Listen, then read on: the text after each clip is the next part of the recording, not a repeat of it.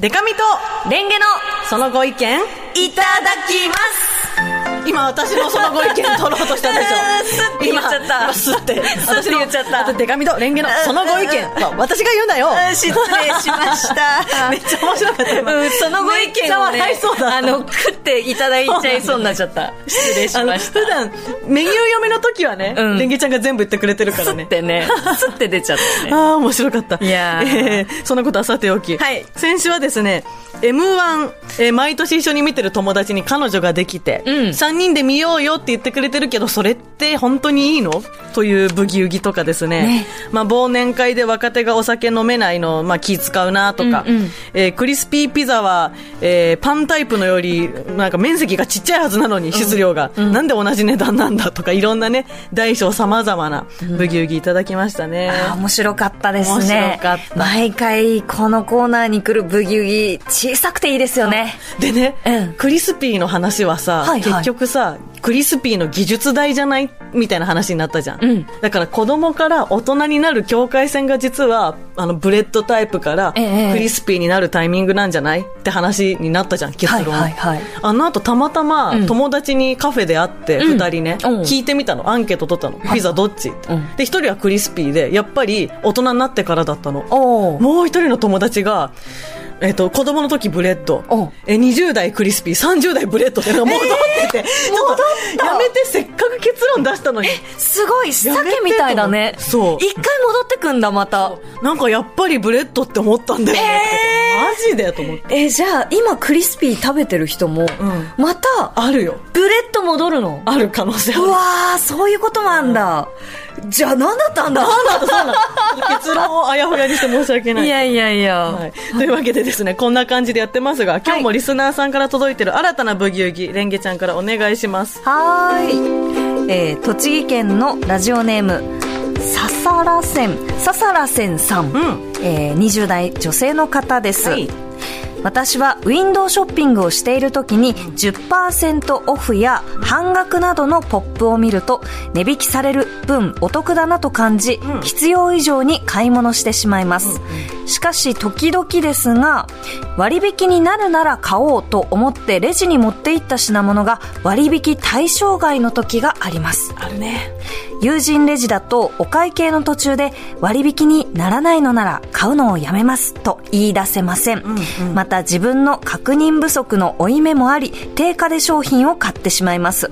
損をしているわけではないはずなんですが割引を当てにして購入を決めることもあるので毎回ブギウギしますお会計前に店員さんにこちらの商品は割引になりますかと聞ければいいんでしょうが割引を当てにしているかっこ事実なのですが癒やしい人間だと思われたくなくて なかなか聞けませんそのあこの心のブギウギはどうしたらいいでしょうかご意見いただけますと幸いですよろしくお願いしますとありがとうございますなんか自分はデカミみたいな性格のものはですねええピッってやって、あれこれ割引じゃなかったですっけっておペッて言えるんだけど、私の場合は、強ね。いや、うん、でも、あ、じゃあやめときますって、10%オフぐらい、まあ元値がね、元値によるんだけど、確かに10%オフぐらいだったら、あ、これ対象外なんですよって言われて、あ、まあでも買いますって言っちゃうかも、10%オフぐらいだと。で、半額とかになってくると、うんごめんなさい、やめますとか言えるけど、うんその、言える側の人間ですら、気まずいなとは思ってる、かなり。私はねうん。と思いな がらあのも嫌だとう思いな何も何も分からなかったことにするもうあはい私はそれを定価で買おうと思いましたあ思い込み式ね思い込みしました、うんあのそれが、えー機能としては定額でも、えー半額でも同じなのはいで、はい私はその機能を買ったんですって自分言にい聞かせて言い聞かせてしばらくはあ半額だったらあともう一個同じの買えたらとか思うささらせんさんタイプだうんどうしたらいいんだろうねね言い出せないねこれ、でもさこれささらせんさんはさ、まあ、自分に非があるんだけどねって感じで書いてくださってるけど、結構さ、お店によるけど、うんお店によっちゃ分かりづらく置いてない、だっいやてそのさ、うんこの色は半額だけど、そうこっちの色は定価ですよみたいなのあるじゃんええー、って思うよね。なんか棚分けてさ割引対象外ってやってくれてるお店もあるじゃあんるお洋服屋さんとかだと特に、んでもさ同じラックでさ途中からさあれみたいなそうなの、うんえ、こっちだけ、あれ、赤い、なんかあの、シールとかついてないいやな、そうみたそいうな。あれみたいなでも、ここのラックには20%オフって、オフっては貼っちゃうんだどぞっちかなと思って、うん期待にかけると大体負けるのよ。負けるのねわかるこのブギウギ めっちゃ共感すえ。るどうしたらいいの、えーそしてもう一通、ブギウギご紹介します。うんえーラジオネーム、たくましきさん。神奈川県52歳の女性の方です。はいこんにちは。私のブギウギは、電車で座ると隣の人が気になってしょうがないという自分に対するブギウギです。おうだったら立ってろっていう話なんですが、私は足が悪いので優先席に座らせてもらうのです。でも隣に人が来て座ると荷物をガサゴソしたり、上着を座りながら脱いだりなど、隣の人の動きが激しいと、ものすごく隣を意識してしまいます。はいはいで、自分は一切動かないようにしようと、微動だにしないため、降りる駅で固まってしまいます。あこんなに意識しちゃうのは自分だけだと確信しているし、ほ隣の人は何も悪くないし、自分が意識することにブギウギするので、どうしたら隣を意識しなくなるかアドバイスいただきたいですと。ああまあみんな多少なりね、うんうん。気にするとは思うんですけど、んまあ、それよりも何倍も何倍も気にしてる気がするから、うん。辛そうですよねそうだね。うんこれは当人が一番ブギウギしますするよね。えーでも私は逆に何もかもに気にしなさすぎて、うんあの折りそびれたりしてますよ、あるね。うんぼーっとしてて本当に、うんなんか例えば X 夢中で見てたとかならまだわかるの自分で本読んでたとか、うん。なんかあのー電車内の駅広告見てたとか、うんうんうん。本当に何もしてないなんかその抜け殻みたいな 状態であ霞が関で乗り換えだったみたいなあ、もう、もう、そう過ぎてるわ。千代田線が みたいなピンポン、そうピそうンよポンってくなあってるるのよ、あれね。本当ブギウギするけどそっか意識的にこうグッと隣に向いちゃうっていうのもしんどいよねそうだよね。でも、こう、隣の人が気になって、しょうがないのは、やっぱり自分にその作業というか、うん気にするべきフォーカスするうん対象が特にない状態そうだねだと特に気になる気がするんで、ねうん、折りそびれる心配は高まるかもしれないけれど、本を一冊読むとか確かにねゲームをするとか、うんうんなんかこう、電車の中で最近本当に皆さんゲームをしていたり、うんえっ、と、何か SNS を見ていたり、何かその画面に集中してるなっていうのをこう、そうだね結構見るのよ。うんうんっていうのはお互いに隣の人の存在を気にしなくていいために何かこうデバイスを持ってうんうん楽しんでいるのかなって思ったりするのよね。だって最近電車内でさ、うんうん私よくねそ のこれもぼーっとしすぎなんだけどええカバン膝の上に置いてるの忘れて立ち上がっちゃったああ、はい。でどんからかしゃーんとかなって、はいはいはい すいませんみたいになってる時に全員イヤホンしてるし iPhone 見てて誰も見てない時あって、うんうんうんこっちは恥ずかしいって思うんだけど誰も見てないんだよ私のことなんてなんかさ、うんこう電車って人といるんだけど、うん最近もうなんだろうそ意識的には一人の空間ぐらいのねねなんかまた不思議な場所になってきたね、うんどうしだたからいらいんだこそろう隣気になるとわあなんかねえ変な広告飛んでるなとか見ちゃう時あるしねあるねうわ気になるな、あーでもこれ私たちだけの力じゃ解決できませんそうだねというわけで今日もですねご意見聞かせてくれるリスナーさんとお電話つながっておりますもしもーしもしもし、こんにちは。よろしくお願いいたしまおす。願いしますよろしくお願いしおま願いします。あお名前は、金のしつじと申します。金の羊さんよろしくよお願いろしくお願いしますよろしくお願いいたします。ちなみに今日は何をされてたんですか今日はですね、3時くらいまで仕事をしてあ、今は仕事終わって、のんびり聞かせてもらってます、ラジオ。お疲れお様です疲れ様でしありたがとうございます。あのあと2回目ですよねそうなんです、あ2回目嬉しいです。こちらこそありがとうございます。嬉しいですまたコネクトしていただいて、ねえあれ前回どんなブギウギでしたっけ前回はですねあのおにぎりを、うんうんあのなんだ握るのか、もしくはあのお茶碗で食べるのかああどういうご飯あだはいあのご飯に塩かけて食べると、なんか、ちょっと惨めな気持ちになるのに塩おにぎりだとなぜ成立するのかで金の羊さんが、うんそうだマーケティング系のお仕事でしたよねあそうですねだから、はい塩おにぎりというのはそう一つのそのパッケージングされたものだから魅力的なんじゃないかという、非常に腑に落ちる、ねえそうだその金の羊さんだ、マーケティング視点を生かした回答、本当にありがとうございましたあいいえとんでもないです恐縮ですはいじゃあちょっと今日もねご意見聞きたいんですが、やっぱりこう10%オフとかにつられて対象外だったみたいなのは結構共感しませんします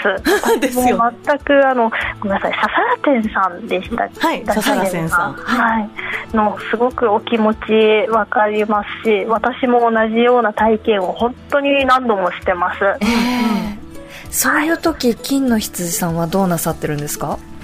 えっと、何回かはもうあのレジで割引対象外だったとしてももうそのまま定価のままで買って帰ってたんですけど、やっぱりなんか心の中で本当にブギウギしてうんモヤモヤしてでそこからやっぱ引きずっちゃったりした時もあったので。はいやっぱその自分の心をやっぱ少しでもすっきりさせるために今では頑張ってレジ友人のレジの方でも、あこれって10%割引対象外じゃなかったでしたっけみたいなのをはいひはいなみちゃんさんがおっしゃってたように、私もちょっと言うようにしてます。うんあ確かに言う瞬間はその気まずさ恥ずかしさあるけど、言わないよりはやっぱすっきりしますもんねー確かそうですね、うんうんうんなんか言わない後悔の方が私の場合は大きかったので、に、うん、それをやっぱなくすために確かに言えなかったことって引きずりますもんね引きずる何事もね、うんあとなんか何もその視点で考えてなかったけど今状況を想像した時に店員さんってほ気にしてないだろうねあ本当だめっちゃ言われてるだろうね普段からって思ったら言えるかもそうだねうんあとこのさっと言いたい時にうん言いたい言葉が出てこないことってあるじゃないですかうん練習しとくってのはどうですかああ普段から、ううんんうんこれ割引じゃないんですかあもうそれを そうその定型文をねそうこれ割引じゃないんですか あだったらちょっと考やめえますとかときますみたいなねうん、それはいいかもしれないやっぱ言う言う後悔の方がまだマシだからね、うんもしちょっともやっとしたとしてもねねうんうんえーそしてそしてたくましきさんの、うんえー電車で座ると隣の人がどうしても気になってしまうそんな自分にブギウギするっていうのは、金の羊さんいかがでしょうか、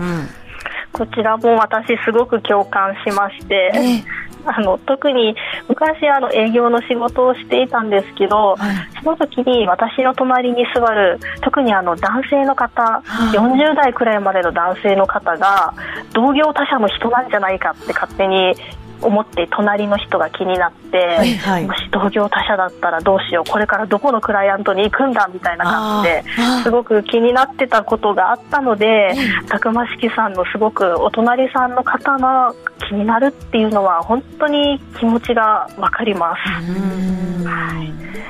でうんなあのレンゲさんもおっしゃってたんですけども、はい何かに集中するなんか本持って行って読むとか、そんなのがすごくいいんじゃないのかなって私も思いまして、私はもうスマホ見たり、んあと外の景色あ窓に映ってる景色見たりとかあとはもう水飲んだりなんか飴玉舐めたりとか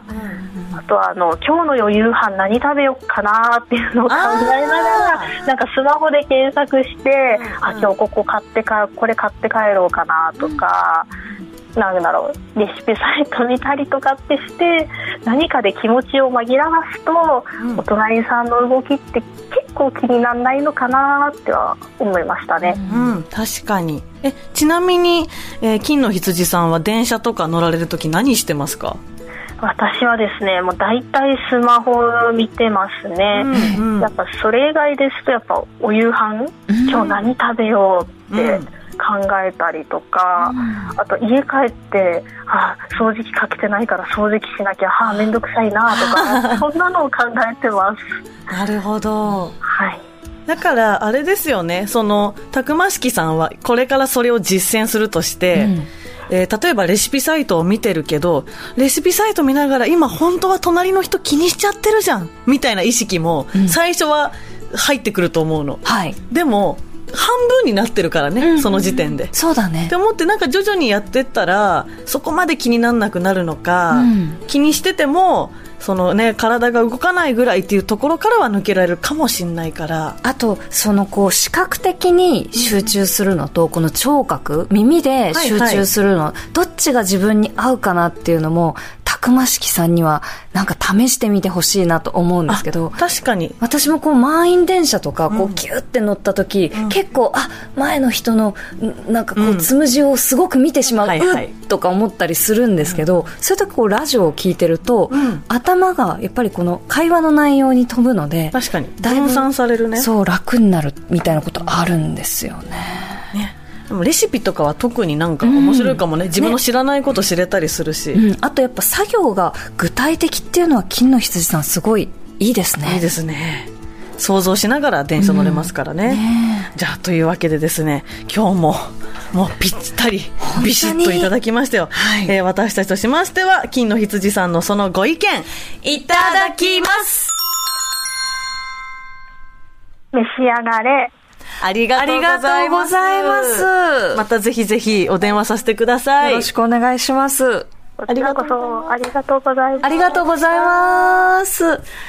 なるほどだね。レシピサイト、確かにな、ねうん。なんかザーッと流れてくる SNS とかよりも、んなんかこう、あ、これがこうなったら、あの、この料理作れるんだとかの方が、より意識がどんどんね、そうそうそうあの集中できそう。あ、トマトのペーストはあるけど、生トマトはうちないな。あらじゃとあか買っねて帰るか、とかね。うん。うんなんならだって実際作んなくてもいいわけだしね。そうだね。クッキーってどうやって焼くんだろうと確かに。ううんん。カビレっシピサイトいていかもなんで入るんだろうとか ね。あ、そっちまで そ っちまで行く。ちょっと気になっちゃいました。えー、ということで、本当にありがとあうございます。りがとうございます。もう一つ、こちらのブギウギご紹介させてください。東京都港区ラジオネームカズピーさん、はい52歳男性の方です、はいレンゲさんデカミちゃんさんスタッフの皆さんこんにちはこんにちは。ノンフィクションという言葉にブギウギしますおうノンんフィクションは、えー創作されたものという意味ですがそもそも事実があるからこその創作でしょと思うんですはいはい。ありのままのものや事実であることに対してわざわざ「ノン」という否定形をつけることはまるで創作が事実よりも優先度が高いような気がして心がざわついてしまいますうんうん。フィクションに対する言葉はノンフィクションではなくファクトもしくはフィクションをノンファクトと言うべきではないでしょうかとははあ考えたことなかったけど、ね確かにブギウギするかあ。も、うんだって、事実ありきなはずじゃんっていうね。ね目黒あっての中目黒じゃんみたいな。本当だそういうことだよね。目白あっての目黒あ関係ないか目黒あっての中目黒 えーっとモーニング娘。あってのミニモニ浦和あっての西浦和ってことか、ねそうそうそうそうなるほどねそうだよそっかすっごい分かったあなんでだろなんでだろううねなんでだろう ね確かにノンフィクションだからドキュメンタリーって言えばいいのかせめて、んノンドキュメンタリーって言わないじゃん言わないモキュメンタリーっていとうか言うねもんねなぜフィクションうわフィクションは、ノンフィクションとこう比較した時にやっぱり創作が先に来てるのかなうんね、うんだからノンフィクションって何に対して言うかって多分作品とか、まあ、番組とかんうんだと思うから、